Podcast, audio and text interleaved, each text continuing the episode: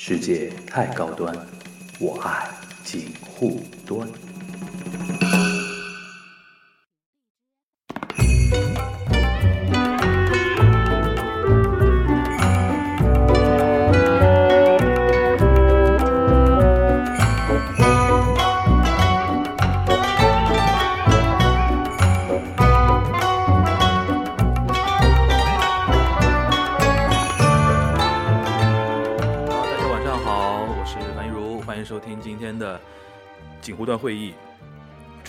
七天直播的第三天啊，是第三天吧？对，已经是第三天了啊。然后今天有个特殊情况啊，本本来说想那个结合呃 B 站的语音直播跟荔枝一起播的，后来今天好像荔枝的那个直播界面有点问题啊，老是显示在连接中，然后能看能进得进直播间，但是听不见声音啊，所以说今天没办法，只能是主要还是请大家转战到 B 站啊，然后明天我看一下，如果后面一直解决不了这个问题的话，可能要想个办法，可能只能在 B 站上面做直播了。不过也好哈、很多人好像觉得说，呃，B 站那用起来方便，或者说用的比较多，然后呃，荔枝用的比较少一点，就无所谓啊。呃，那我们那个今天开始啊，今天是一月二十六号，那个大年初二，然后嗯，应该怎么说呢？应该聊点聊点什么呢？我看到很多那个，我我看到很多朋友已经开始在在发那种信息，就是应该怎么样度过这个。呃，怎么说？应该怎么样度过这个被迫的一个假期？然后现在好像据说假期还会延长，对吧？今天晚上出来的消息说，已经好像苏州吧，苏州已经要延后开工了，对吧？如果我们的那个听友里边有那个工建筑工地的工人的话，那个应该可以晚晚点回来啊。然后，呃，我估计之后会有其他城市会跟进啊，所以说我们这个可能春节这个假可能会挺长的。然后，然后如我看情况吧，看后面如果那个真的往后往后那个延长的话，呃。往后延长的话，可能那个怎么说啊？嗯，直播的时间也往后延一点吧，因为我我基本上最近还挺闲的，然后晚上抽点时间直直播一下，还问题还不是最大啊，所以说，呃，所以说看吧，然后先播着看，然后之之后看一下情况，好吧？呃，我看这两天那个朋友圈也好，微博上面朋友也好啊，很多人已经开始在发，不知道干嘛，对吧？就比如说什么初一纹丝不动，初二一动不动，对吧？初三什么什么什么不动，一对不动，然后最后一句话叫“钟南山让我动我才动”什么的，就已经看得出来，很多人已经开始觉得无聊了嘛。然后今天一大堆各种各样的段子啊之类的，呃，哦，看到那个有人留言说自己是武汉的大学生啊，大学生这个事情，那个。你是你是人在武汉的大学生，还是在武汉上学的大学生？因为武汉有很多大学嘛，对吧？呃，如果你在那个外地，呃，你是武汉当地人，然后没法去上大学的话，这个应该那个学校应该也会也可以那个操作的吧，对吧？如果你是那个人现在在外地，然后在武汉上学的话，那别急呗，反正那个钟南山不让你去上学，你就不要去上学嘛，对吧？反正就也是先待着别动呗，呃。今天聊什么呢？就是我想先聊一点比较轻松的话题啊，聊一个如果要长时间被迫待在家里的话，应该怎么样打发这个时间，对吧？首先，你比如说，呃，最简单的那个，比如说刷刷抖音啊什么的之类的这种事情，对吧？然后看看书，对吧？然后就看书嘛，现在很多人看不进去的，对吧？打打游戏，这两天我看到很多人已经开始、重新再开始玩什么王者荣耀啊、吃鸡啊什么，平时可能那个玩的也不也不多，对吧？或者说已经很多时候没玩了，怎么怎么样？呃，现在那个被迫放假，所以说很多人现在又开始玩游戏啊之类的。然后还有嘛，就是看剧，对吧？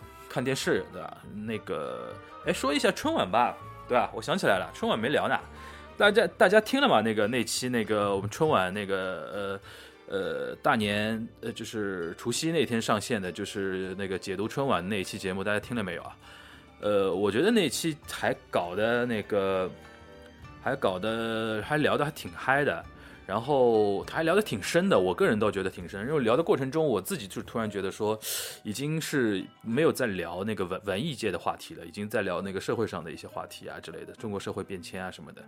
然后，呃，是那种嗨啊，就是说那个头脑风暴层面的那种嗨，呃，不是像那个以前我跟牛妈聊的时候，就比较偏重于，比如说去模仿节目里边的那个经典节目里边的那个桥段啊什么的，对吧？然后今年，今年那个春晚有有有一有一个点被我预测到了，大家有没有注意到？就是竟然真的上了那个那个叫什么野野狼 disco 啊，野狼 disco 是真的上了，然后。但是是改编版的《野狼 DISCO》，就是中间把歌词给改了，对吧？然后那个莫名其妙的什么什么带你去见我爸妈，然后让你了解什么家乡文化什么的，什么玩意儿？这个东西，呃，反正我是觉得说挺尬的这个东西。然后，但不管怎么说吧，把那个《野狼 DISCO》那个那那那那那个呃作作曲啊，就原作者。作者给那个拎出来了嘛，没有说大家蹭他热度，然后一直不带他玩啊什么的，就董宝石嘛，也也也是也算出场了，对吧？然后反正这歌词比歌词比较尴尬，我觉得原来那歌词也没什么不好嘛。原来那个歌词其实我个人觉得是是那种就是，呃，其实野狼 disco 那个歌词其实很反映一种状态和一种时代，就是就是当年啊，就是那个叫什么，呃，八九十年代啊。呃，香港，比如说像四大天王啊这种为代表的，或者再早一点，比如说像张国荣、谭咏麟啊这种年代，以那那批人为为主要的那个主要的一个构成吧，就是当时那个粤语歌，粤语歌在全中国是风靡的，风靡大江南北的嘛。然后你可以想象吧，就是那种什么，它里面说到那种灯球啊、disco 啊。然后那种大背头啊之类的那种，比如说什么胸口画一个郭富城啊什么的，这都都反映什么呢？就是反映就是呃那种农村地区，或者说东北农村地区，或者东北那种县城一级的那种地方，那种年轻人当时对于时尚啊、潮流啊。那种 fashion 的那种追求和那种学到后面学成四不像那个样子，就是它比较反映了那个时代的那种样子。其实我觉得说，其实很原生、很原生态的啦，其实很原生态的，而且真的就是当年就是这个样子。你现在回过去看什么九十年代那种照片，就是这种感觉的嘛，对吧？但是你说现在因为春晚它特别不接地气嘛，因为一定要有一种比较宣导的那种意义啊，什么带你回回去见我爸妈，然后什么那个叫什么叫什么来着的那种。什么感受这家乡文化之类的，就看的鸡皮疙瘩都会起来的那种感觉。所以说，我觉得已经离春晚已经离原来那种联欢性质就已经挺晚呃挺远的了啊。这是一个。然后刚才有人提到那个余光曲啊，余光曲是这样的，那个很多呃那段舞蹈啊是去年吧，呃是去年吧，去年去年上海这边那个上海呃上海舞团啊，上海歌舞歌呃歌舞是叫歌舞团吗？是叫上海歌舞团吧，我忘了啊。就是上海歌舞团去年推的一一部大戏嘛，就是《永不消失的电波》。《永不消失的电波》里边的一里边一段，然后把它拎出来，单拎出来进行一个表演。因为《永永不消失的电波》是去年上海这边舞台剧，尤其舞剧这一块啊，就是特别火，特别火，一票难求。然后很多人说那个《永不消失的电波》很是去年神剧之一嘛，对吧？然后呃。呃，就是可能今年因为又要演嘛，我估计因为上了春晚之后，估计又要一票难求了，更更难求了。然后是很建议大家去看一下的，因为我听很多那个圈里的人会说，这一定要看，因为实在是太牛了。首先这个题材好嘛，那红色题材永不消失电波原来有一个电影嘛，然后舞剧本来就很难展现嘛。舞剧很难展现，但这次那个上海歌舞剧团好像，好像就呃舞剧团舞剧院好像具体那个名这个机构名字我有点忘了啊，反正就是呃大家可以搜一下《永不消失电波》巡演。但是现在有一个很尴尬的问题，就是现在因为那个疫情的事情啊，就是可以预见到整个二月甚至三月，我觉得很多地方的可能那个演出市场是要停滞了，是要进入到一个停滞状态了。很多我听说很多一种。各呃艺人的一些演出都已经那个停摆了嘛，或者已经取消，蔡依林啊什么的，好像都已经取消了。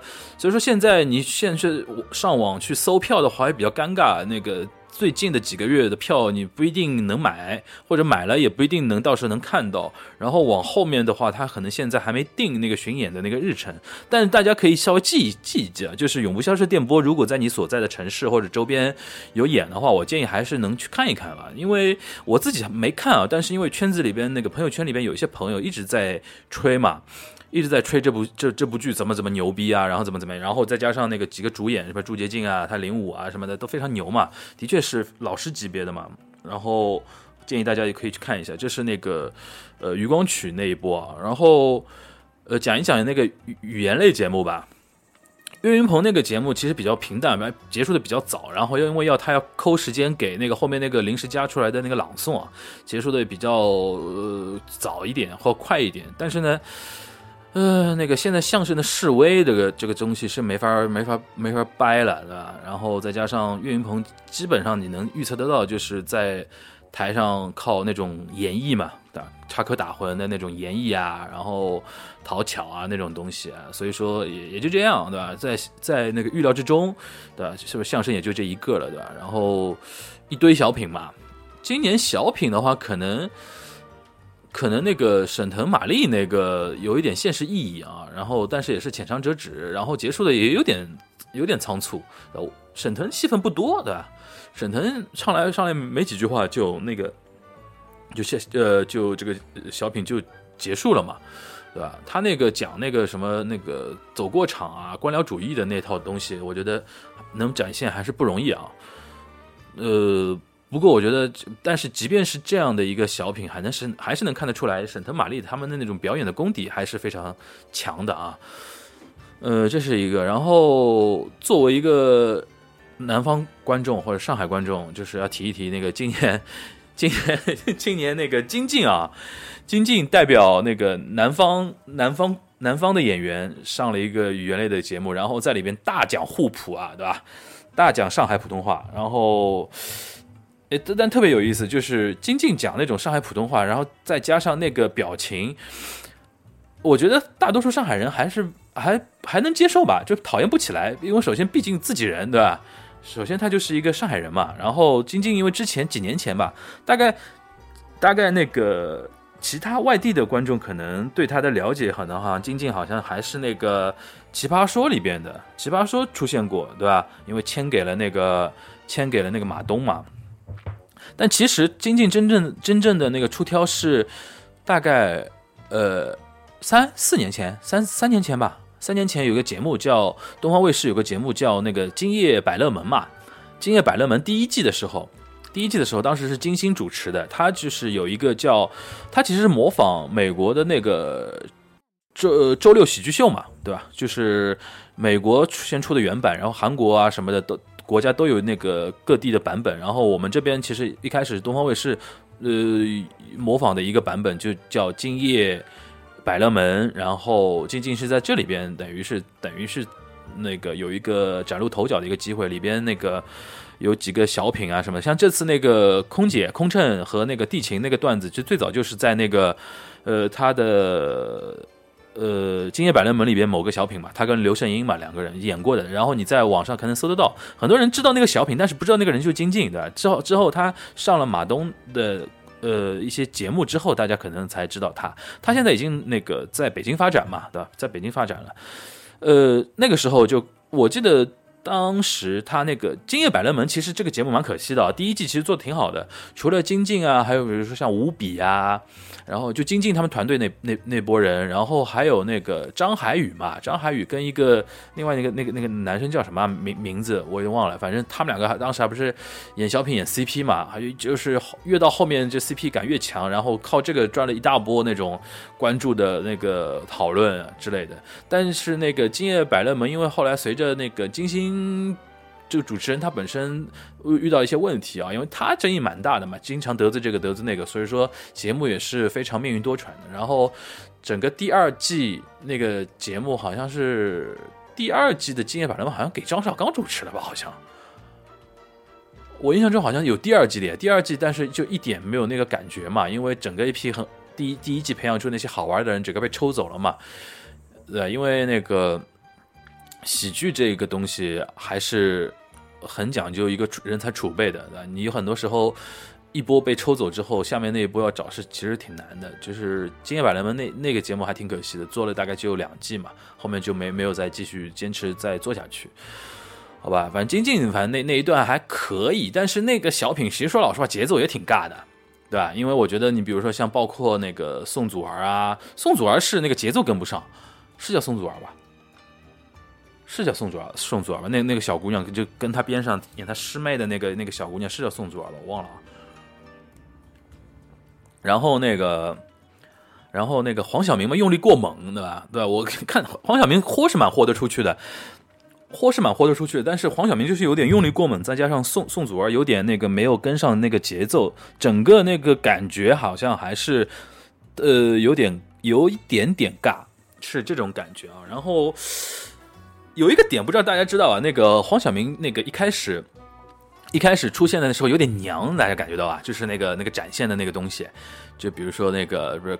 开飞机不开飞机，然后翘个二郎腿啊什么的，然后名言名语是大家猜到的，他肯定会讲嘛。但是他那个娘那个事情让我想到一个什么点啊，就是很多人大概大概还不一定那个还记得了，就是黄晓明最早当年刚刚刚刚出道的时候演的是一个情景喜剧叫《网虫日记》。那我说这个东西大家有有多少人知道啊？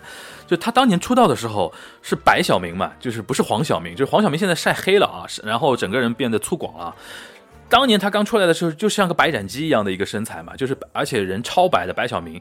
然后他当时我记得看到他的一个那个那个那个处女作，就是那个《网虫日记》。《网虫日记》里边他演一个一个角色就超娘的，然后就穿那种什么透视背心的，然后还无袖衫之类的，然后那个网名叫什么于白梅啊什么的，整个那个你就娘到爆，你知道吧？就是所以说。今年这个黄晓明那个一出来，我觉得，诶，怎么怎么戏路又改回去了？你知道吧？他中间有一段时间，他中间有一段时间那个硬要熬那种那个很 man 的那种人设嘛，所以说才会熬成那种油腻嘛。他本人是娘的呀，其实我觉得，他本人其实是很娘的呀。就是我原来看他演那个于白眉，印象超深啊。我觉得，我天呐，好好厉害。我说，嗯。只不过是很早很早的一个一个一个网剧，二十多年前了。我记得我十几岁的时候看的，因为他当时那个戏有个有个前提，就当年为什么叫《网虫日记》呢？就是那个戏啊，是呃，因为当时互联网啊，像 BBS 啊、论坛啊这种东西，呃，刚刚出来，然后中国有一批就是互联网当初刚出来的时候，在玩互联网的那帮人，就是其实挺精英的。你比如说，包括写那个。呃，写那个那个叫什么？呃，《武林外传》的那个编剧，那个那个叫什么啊？那个人叫什么名字啊？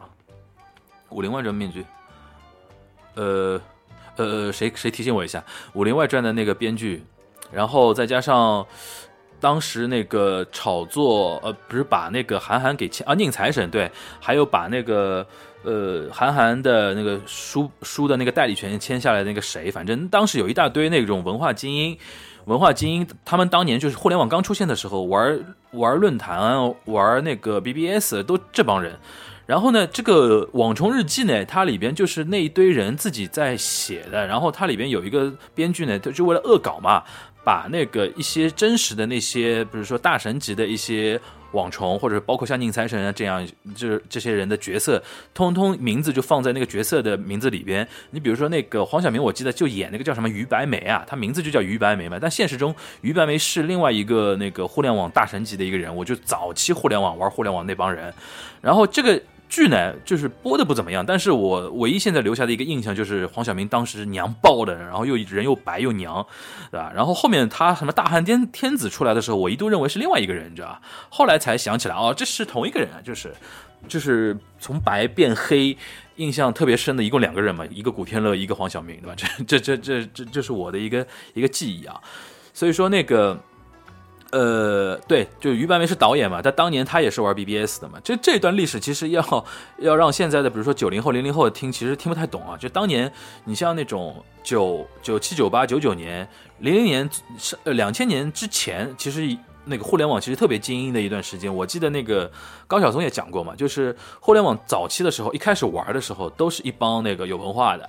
或者说都是一帮高学历的人在玩，后来是因为那个那个这个门槛变低了嘛，整个那个比如说手机也普及了，就那个移动电话就是变成智能手机的普及之后，玩的人越来越多了之后，它整个水准是平均水准是往下沉的。所以说现在比如说大家都有一种说法嘛，就是说那个那个叫什么呃呃，微博有普遍的那个低龄化啊，或者怎么样啊，这是没有办法避免的了，所以导致。低龄化了之后，导致了一些原来那批精英的那种玩家就去找新的东西，比如说，呃，最早比如说找到比如说豆瓣啊、知乎啊这种都是他们找的新的战场。后来这些平台又变得有名之后，又扩大了，然后整个玩的那个人又嗡进去了之后，大家又开始玩新的那个东西，永远是这样的。一开始玩的都是一帮精英，好吧？然后那个，然后那个，那个叫什么？呃。哦，有人讲那个想到了萧剑啊，就是你讲到黄晓明能想到萧剑，说明你年龄还挺年轻的啊。然后那个还说回春晚啊，就是金靖那个节目还比较凸显金靖这个人本身啊。但是呢，我觉得他的表演呢，那个呃仁者见仁，智者见智了，就是喜欢的人就是还能接受，不喜欢的人就就觉得什么玩意儿，对吧？这也是有的。然后中国嘛，一般就是对女丑。除非是贾玲那种特别有人缘的那种女丑，但一般对女丑还是挺刻薄的啊。中国整个舆论环境，我觉得。然后，呃，这是金金靖那个小品，还有什么小品来着？那个孙涛跟那个。呃，孙涛跟那个闫妮儿那个小品，大家还有印象啊？就是那个女老板去洗车，然后孙涛等于是一个洗车工，然后开导她什么的。这就跟我们上次那个预测那个，而不是预测，就是解读春晚那个事情是一模一样的，就是又又又体现了我们那个在节目里边说到那个点。就春晚的小品啊，永远有那种，比如说城市里边的精英，对吧？城市里面精英，比如像闫闫妮儿这种的嘛，像流水几千万啊，整个那个。整个那个资产多少啊？哎，城市精英，但是他会有自己的弱点，或者他会有自己的缺点。然后像农村的那些那个阶层来的人，你别看他平时赚的不多，哎，但是人很幸福，幸福感很高。然后呢，在一定程度上，我还能开导开导你城市精英。这就是我们上次在那个解说的那个节目里边有提到嘛，就是说现在那个春晚担当了一个什么作用呢？就是。他们想刻意的主观上像想去主动的融合一些社会上的一些矛盾吧？你说这种情形，就小品里面反映的那个情形，是现实生活中怎么可能出现，对吧？一个千万级别的亿级的一个老板，喜欢听一个洗碗工在那边跟你说人生大道理，应该看得穿一点，然后要追求幸福，然后肚子饿的时候喝吃碗泡面之类的，你不扯吗？这个东西，对吧？这个强灌鸡汤啊，这个东西，所以说还是这个套路，就是。而且，但是你看他城市里边的那个孙涛，他那个角色，对吧？他也虽然可以，比如说讲讲笑话啊，或者说说一点那个那个没头没脑的那种话，但是总体上他们是一种智者，对吧？他们是一种那种怎么说呢？就是虽然我钱赚的没你多，社会阶层没你高，但是你看我掌握的人生的一些真谛，对吧？这种说教的东西又来了，你看。呃，这是一个。然后今年军旅军旅题材的，竟然换成那个老兵退休之后什么什么说我爱你那个东西，我也是看不太懂了啊。然后这这也是一个那个小品。然后还有什么？呃，哦，那个是父母爱情嘛，对吧？就是那个郭涛那个父母爱情那个。还有什么小品啊？还有那个贾玲那个，对吧？贾玲那个。贾玲那个的话，我觉得是这样的，就是今天我已经看到了，又又有人出来说了，这是那个就是喷那个贾玲那个小品嘛，他那个角度嘛，就是说怎么说呢，就是反正这也是现在中国比较尴尬的一个地方，就是绝大多数中国老百姓啊，他们的那种价值观，我觉得还是是能接受那个贾玲那个小品的，就是比如说。呃，那个婆媳关系要和谐，然后为了自己的丈夫要那种隐忍啊，或者说就是为了付互相付出啊，不要互相埋怨啊，这种东西，我觉得在中国绝大多数老百姓的价值观还是能够听得进去这套东西的。但是呢，精英女性对吧？城市精英白领女性那批人，他们就会觉得说，又是这套嗑儿对吧？就是女人嫁做人妻之后，一定要付出，一定要怎么样，一定要怎么样，对吧？然后那个。好不容易熬成婆，那个媳妇儿熬成熬成婆之后，又要去那个欺负下一任那个下面那一代的媳妇儿，对吧？就这这套东西会让那个很多城市精英白领女性会比较反感，对吧？这个是我预感预感得到。但是还是那句话，春晚的 target 不是你们，对吧？春晚的 target 不是这帮人，那我是服务最大最最大多数的那些一些人，对吧？然后你看那个。比如说，还有一些那个不舒服的一些点嘛，就比如说那个肖战谢娜那个也是嘛，对吧？就是就比如说一直催婚嘛，对吧？其实那个那个也是在催婚嘛，对吧？然后让你们他们现在天真的认为，只要女的美，男的帅，对吧？然后在台上秀恩爱，你们就会那个会呃燃起对于幸福的向往，对吧？好像是这个感觉吧，对吧？然后当年那个。呃，比如说懒汉相亲这种已经不行了，对吧？大家现在现在要让那个人开始那个，要让那个叫什么？要让大家向往婚姻的唯一的途径，就是让你们的那个小哥哥，对吧？在里面莫名其妙的爱上谢娜，对吧？让让让你有那种代入代入感，对吧？好，他可可能是主创团队一种天真的一种想法，其实并不会啊，但是。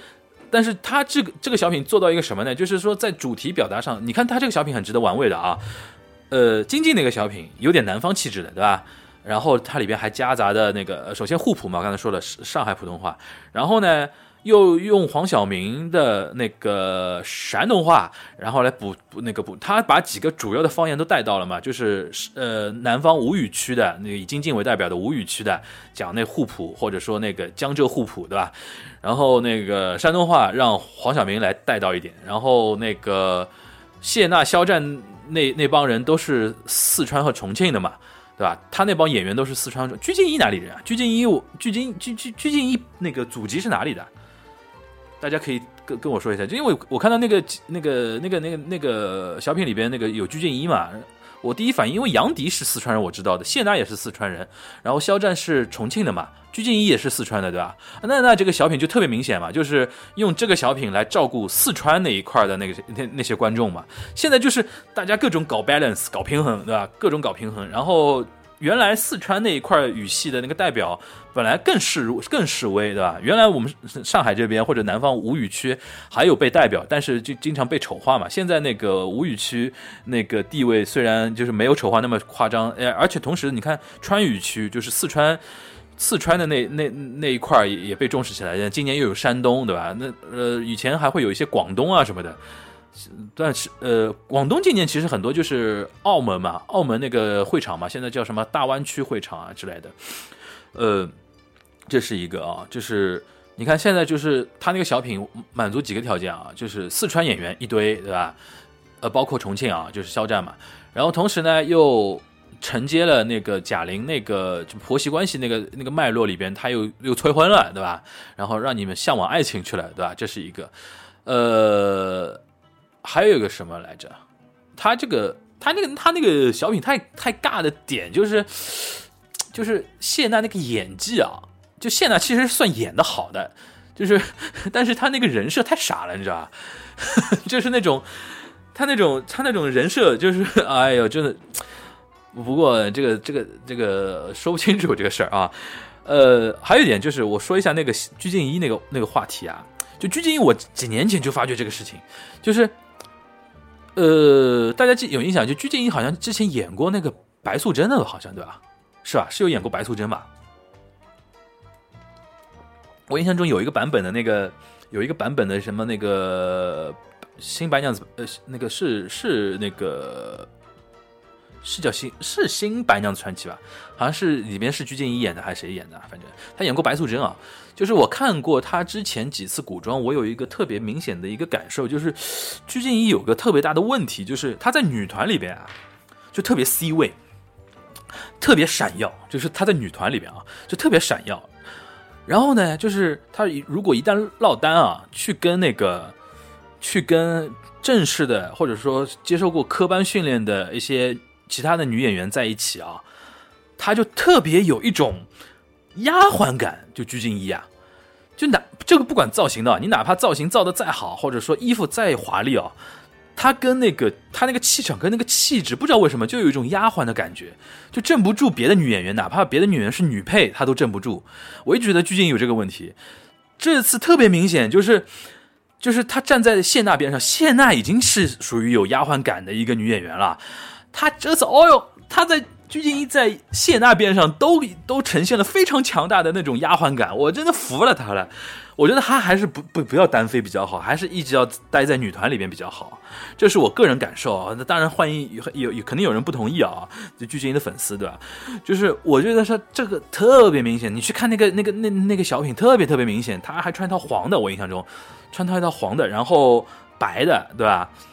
呃，白的是那个谢娜嘛，她在谢娜边上竟然还是充满了丫鬟感。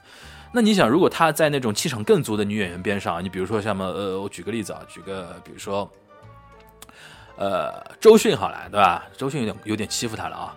呃，你哪怕在娜扎边上，我觉得她都不行。哎，我觉得这这哎呀不行，这些都欺负她了。哎，我我现在想不起来。比如说那个谁，王鸥，对吧？王鸥站站在那个鞠婧祎边上，我觉得鞠婧祎也被比下去了，对吧？辛芷蕾，我觉得都可能要比鞠婧，倪妮，我觉得都比鞠鞠婧祎要要那个有那个女主感。我觉得没办法，这个东西可能就是从小的那种训练不一样，就女团的训练跟演员的训练就不一样。然后有的人就适合吃那口饭，适合走那个路线。我觉得鞠婧祎真的是特别明显，特别明显。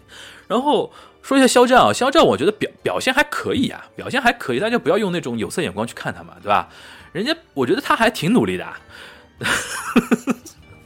我说的都不自信了，呃，不，我真的，我真的觉得说肖战还可以，肖战看得出来他的努力啊。我看了他几个东西啊，比如说除了陈情令演戏之外，你比如说像我们的歌，对吧？然后这次我看他最新的那个《明星大侦探》里边，呃，最新的一集里边也有肖战嘛。我觉得都他真的是属于每个活每个通告他都说的挺那个，他都是准备的还挺充分的。然后至少我觉得他那张脸在台上出来还是帅的呀。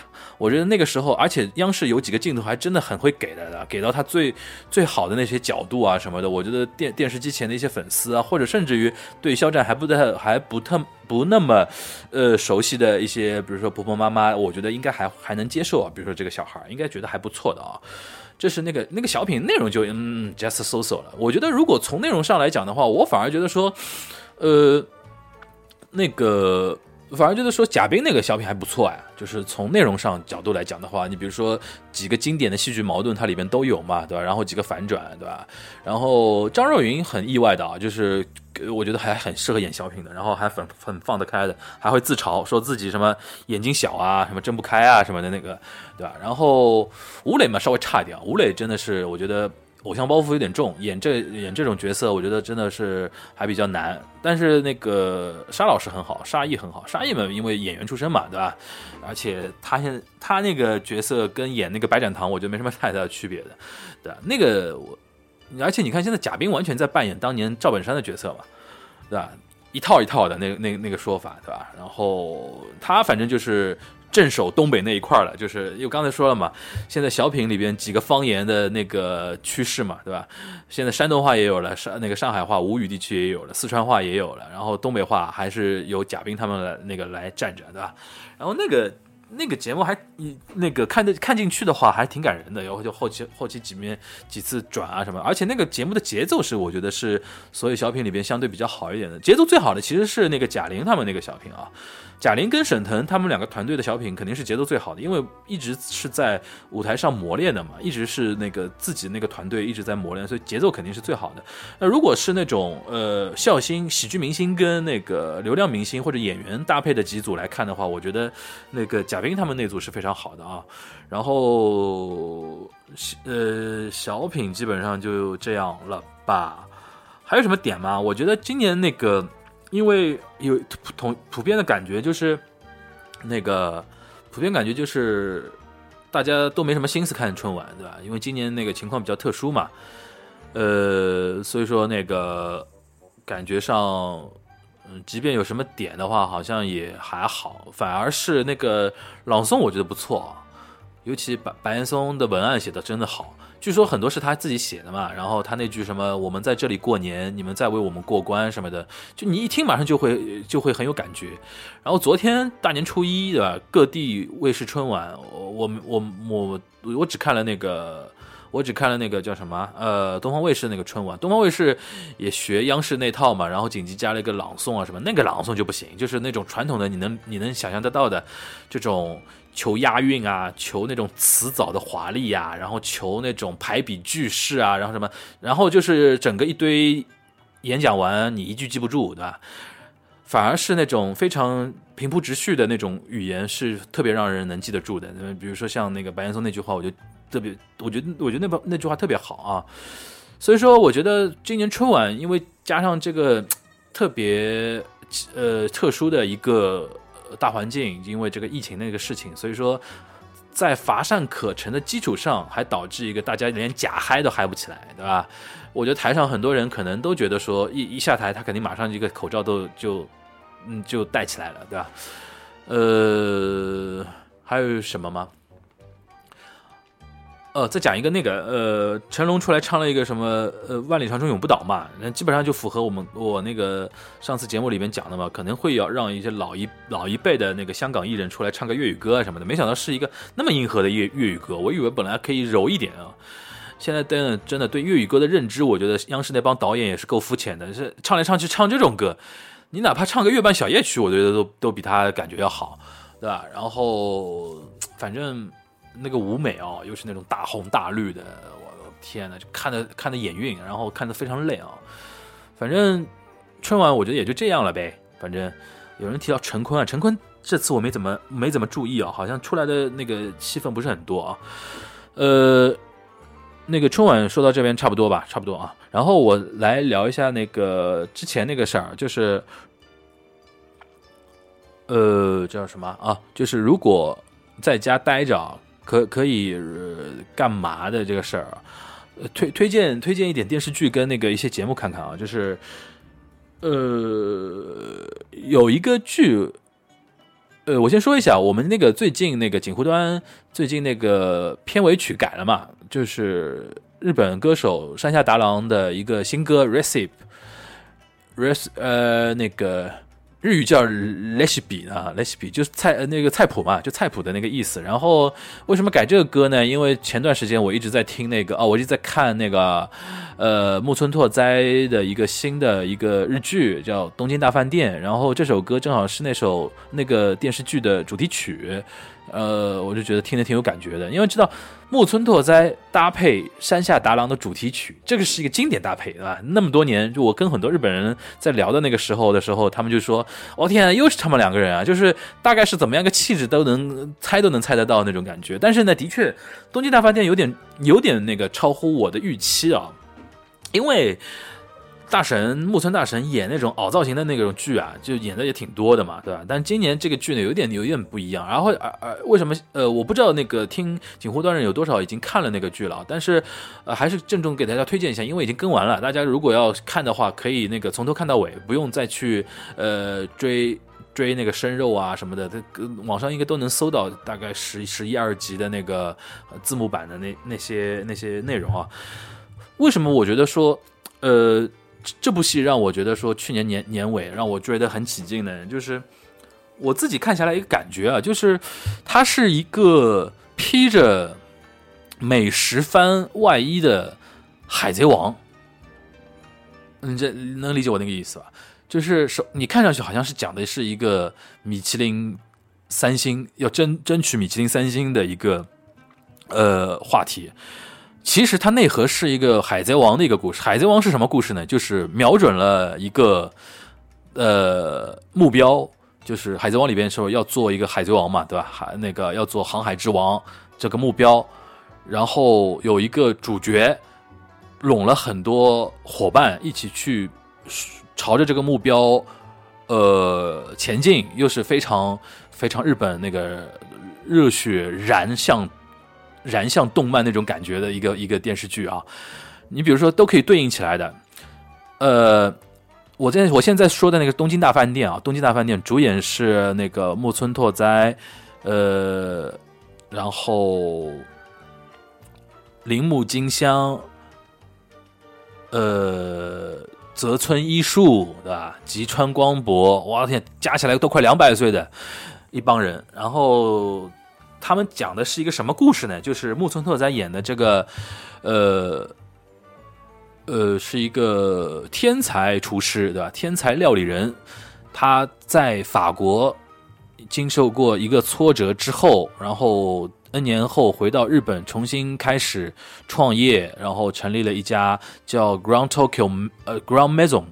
Grand Maison Grand Grand Maison Tokyo，然后翻过来叫东京大饭店的一家餐厅，然后整个 team 呢，就是大家一起努力去拿那个米其林三星这么一件事情，都可以对应起来的，就是那个叫什么，呃，都可以对应起来的点，就是说那个叫什么，就那个那个那个那个那个，首先目标一个米其林三星，就是对应了，比如说拿海贼王，对吧？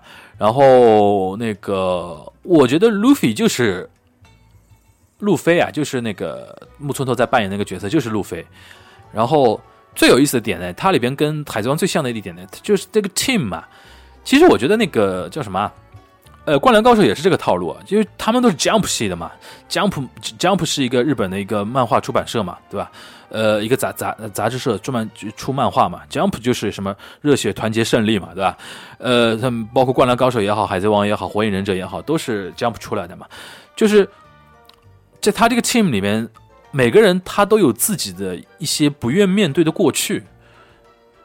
你知道，就是海海贼王也好啊，比如说那个呃灌篮高手这这种也好啊，每一个他成员都有一个不愿面对的过去，然后纠结啊纠结啊痛苦啊痛苦啊，怎么样不要面对啊什么？但是路飞或者说木村拓哉这个人，总可以用一种坚定而恒久的号召，让你忘掉那一些纠结的东西，跟着他一直朝前进。就是我们要拿米其林三星，对吧？料理是一切，料料理是我的信仰，这这这一套东西，对吧？这个东西是百试不爽的一种套路。但是呢，就是你有的时候看了之后呢，因为我觉得现在对日剧，大家不要把它看成是一种，比如说你要追求它的一种艺术性啊，或者怎么样啊，它就是一种爽剧，看了就爽，看了就舒服，看了就是被为它魂牵梦萦的那种感觉，它就是一个爽剧。大家就是对它预期要稍微修正一下啊。就是在你一旦接受了这种设定之后，你看起来特别舒服，看起来特别的那种畅快淋漓。每一集，比如说都碰到一个难题，然后又是高举料理是一切这个大旗，然后所有人解决了这个难题，然后往前面去迈进，最终迈到了最后一个目标，那就是米其林三星，就看得特别爽。就是它的内核是这么一个故事，但同时呢，就现在为什么像这种这种美食番又特别？又特别能够引起一个话题呢，就是我现在我我知道很多那种网上的那种大 V 啊，就是料理大 V，或者说美食品鉴的那种大 V，或者自己做料理那种大 V，他们自己都在看那个呃呃东京大饭店这个这个东西。为什么呢？就是现在因为电视都四 K 嘛，画面特别清晰，然后他这次拍的时候特别硬核，就是呃他们主创。就是主角的那家呃东京大饭店，它里边所有的菜品都是由一家真真正正的东京三星米其林三星餐厅来监修的啊，所以说那个画面的保障，然后再加上它是真正的法餐这个系列做出来的，所以说很多人那个呃觉得是觉得看的时候非常的那种呃爽和舒服嘛，呃，然后再加上我刚才说了那个。那些演员嘛，你像木村都已经四十多少了，今年应该四十八了吧？今年四十八，然后铃木金香五十了吧？对吧？吉川光博也五十了吧？对吧？他们这帮人演技的一个经验啊，然后我就觉得说，你看的时候还挺舒服的，尤其铃木金香啊，演技怪兽啊，演技怪兽，真的演技怪兽。铃木金香跟木村拓哉在十几年前合作过一部日剧，也很经典的，叫那个《华丽一族》嘛，《华丽一族》嘛。说老实话啊，《华丽一族》里边的那个呃木村那个角色，跟现在这个新的那个东京大饭店里边这个角色，你真的要说人设有差特别远吗？也不至于的。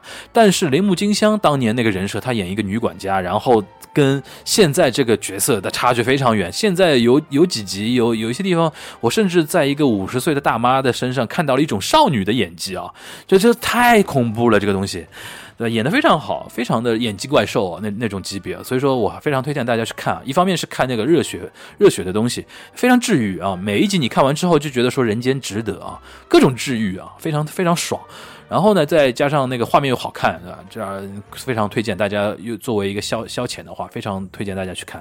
呃，毕竟十几集啊，你看的话要呃，你每天看个两三集的话，呃，看个三集，看个三集你能看个三三四天那种感觉好吧。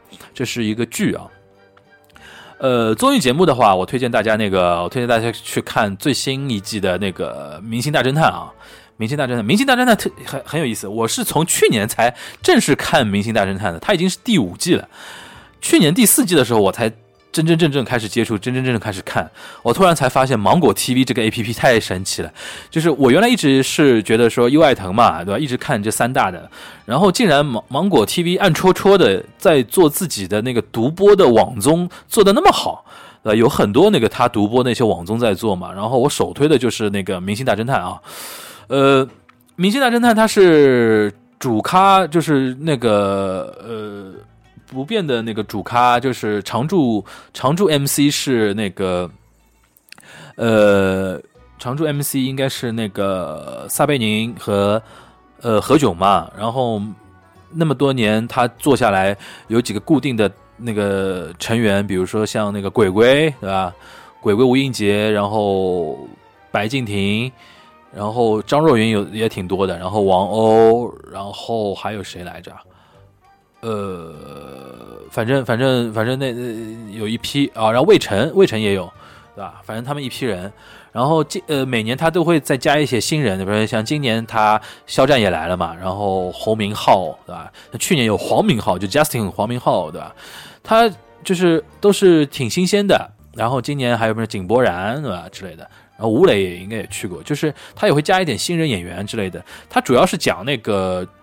呃，剧本杀嘛，据说现在外面比较流行的剧本杀这个模式、这个玩法，就是因为《明星大侦探》这个节目给带火的，有这么一种说法啊。他就说进去你有一个角色扮演，然后进行推理，它有一个故事情节设定啊，还有很多就是做的非常巨细靡遗的那种设定。然后那个嘉宾有自己的一个拿的一个角色，对吧？除了那个侦探之外。啊，还有那个剧本里边的角色，然后在里边进大家进行演，最后进行投票，把那个犯人就杀人犯给投出来之类的。其实这个故事挺，就是这个结构还挺简单的，但是比较推荐的是什么呢？就是它里边那个世界观给你的那个世界观，然后它整个主创团队的一个脑洞吧，然后这个质量我觉得是要比韩国原版的应该是要做的好，而且他坚持做那么久啊，因为我觉得。它里边应该是有一批中国这边的那个科幻作，哦，不是科幻的推理作家，或者说，呃，写要么就是写推理小说的，要么就是喜欢推理小说的一批人在里边常常驻的是做嘉宾的，或者是做一些顾问之类的一些东东西，非常非常做的非常好啊。然后看的时候人很人能很沉浸进去，然后再加上这里边那些人都是人精嘛，何老师跟那个撒贝宁都是非常人精型的那种，呃，那种。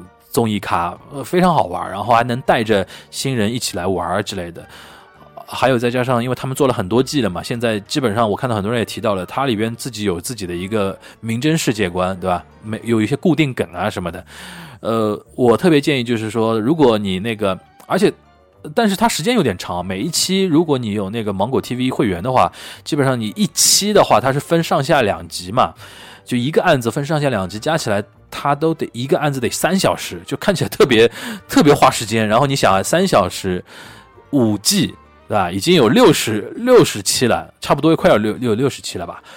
六十期，每期三小时，一百八十个小时，有的你好看了。你看到那个病毒结束都都看不过来，好吧？然后我觉得它每一集而且都保持的还可以。然后你光看一个综艺的话，不带脑去看也能看，然后认真的看，跟着它里边一起分析也能看。所以说还能这个多花呃花点时间。呃，还有一个点啊，就是那个我看到。我看到那个我一个热心听友 Ono Pop 啊，大野泡泡，大野泡泡提到的，就是 No 做 No 带啊什么的，它里边都是那个呃自己世界观的东西，还有他带了一帮学霸助理嘛。就是从第四季开始，他每一集都会有一个侦探助理。然后这个侦探助理有意思了，现在到了第五季，他把这些侦探助理又搞在一起，搞了一个名侦探学院一个衍生的一个综艺，然后这帮人也火了。然后这帮人就原来很多是什么江苏卫视什么一站到底里面的选手，江苏卫视自己节目做完之后没有深度挖掘，反而都给湖南卫视贡献流量明星去了，然后都勾选一些小鲜肉。上次我在我们一个那个上海话的一个节目里边有跟那个呃有跟我嘉宾有提到这个话题，就是湖南卫视特别会收割各个节目里边的一些那个小流量，对吧？比如说他自己。培养出来的，比如说深入人心那帮人，对吧？基本上都被他收割走了，对吧？然后我看以后舞蹈风暴那帮人也也会的，对吧？然后他那个明星大侦探这里边这帮人，呃，而且有一些人都能充实到他的综艺节目的主持群里边去。现在你去看那个每年湖南卫视那个年终的那个跨年晚会，那哪是看明星唱歌啊，都是看主持人啊。他主持群一堆啊，他主持群都能出一张海报了，好吧？这个各大主持群，好吧？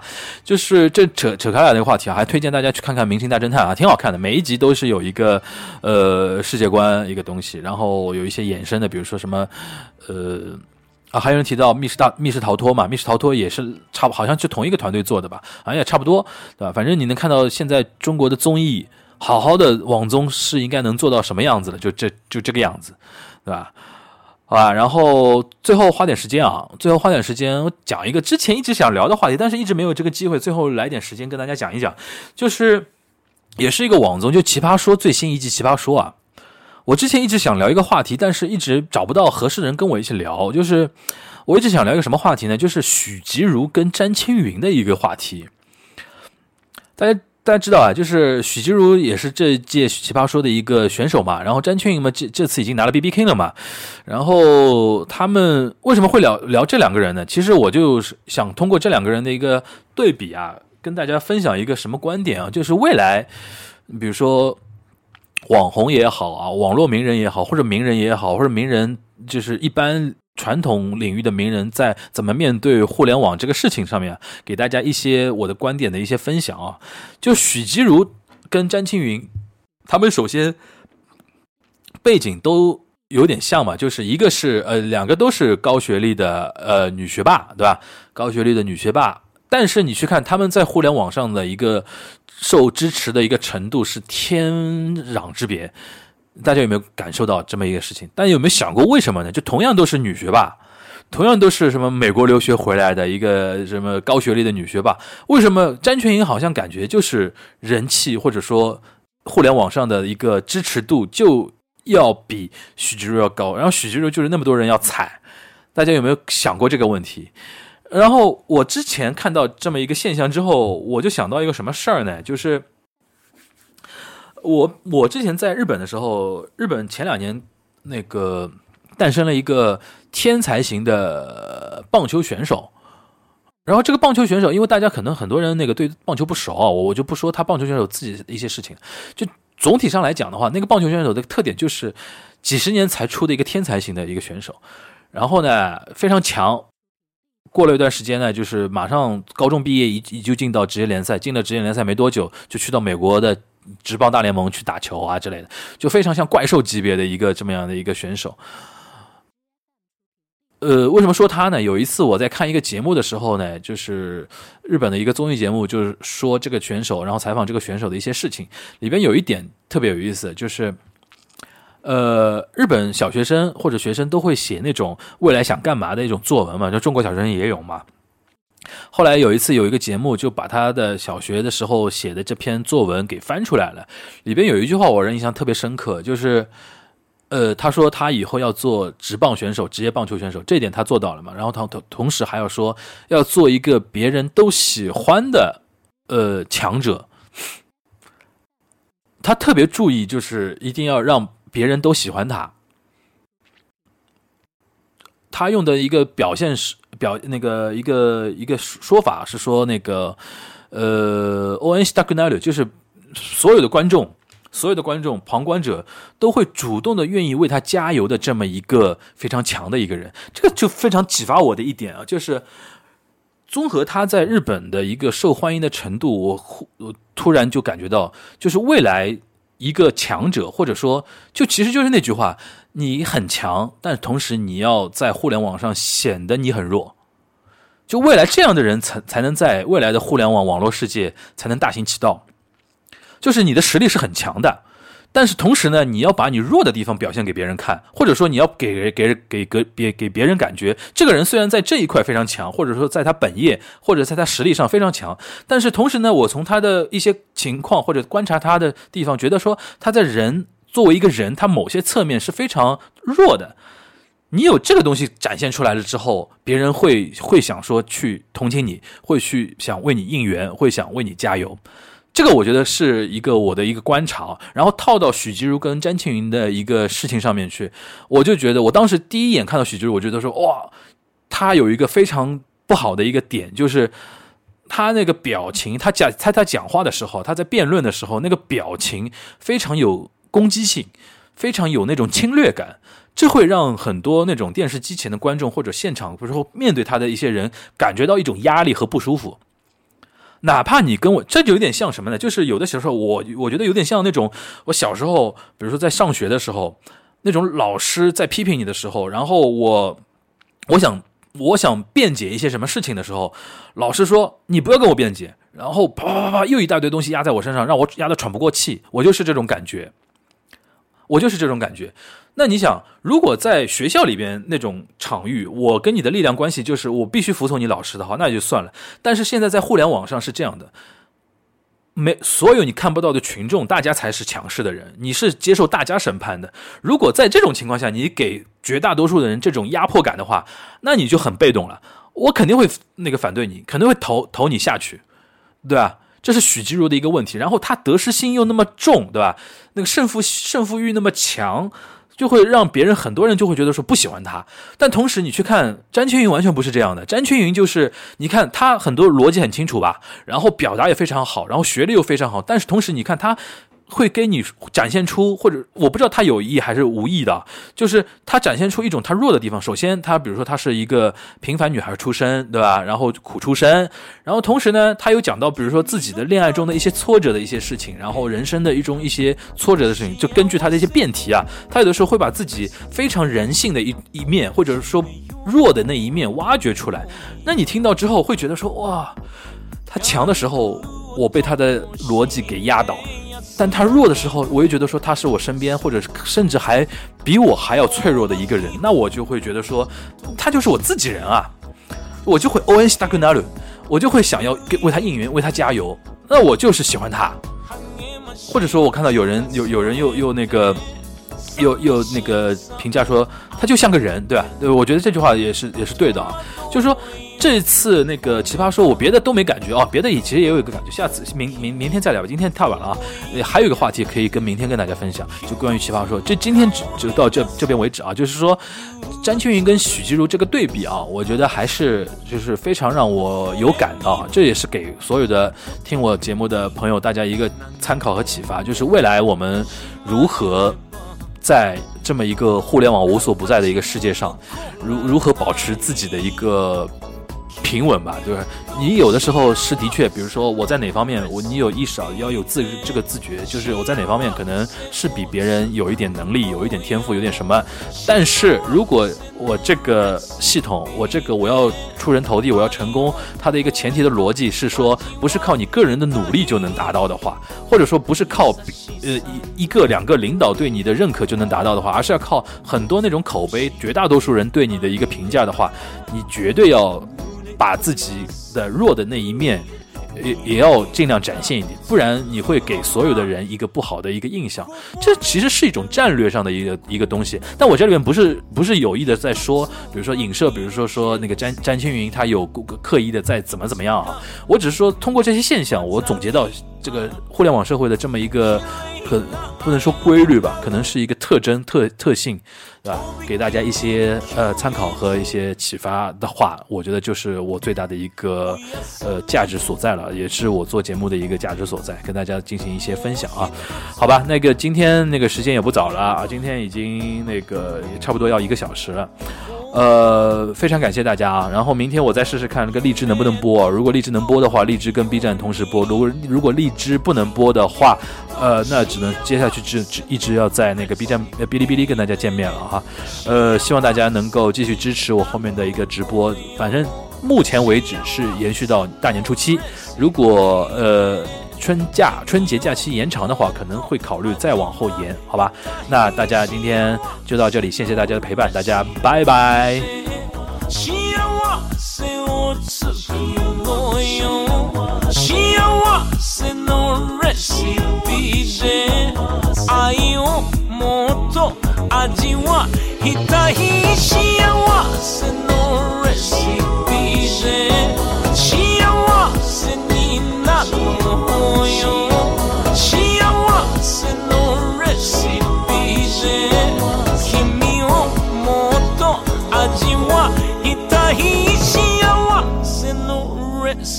see.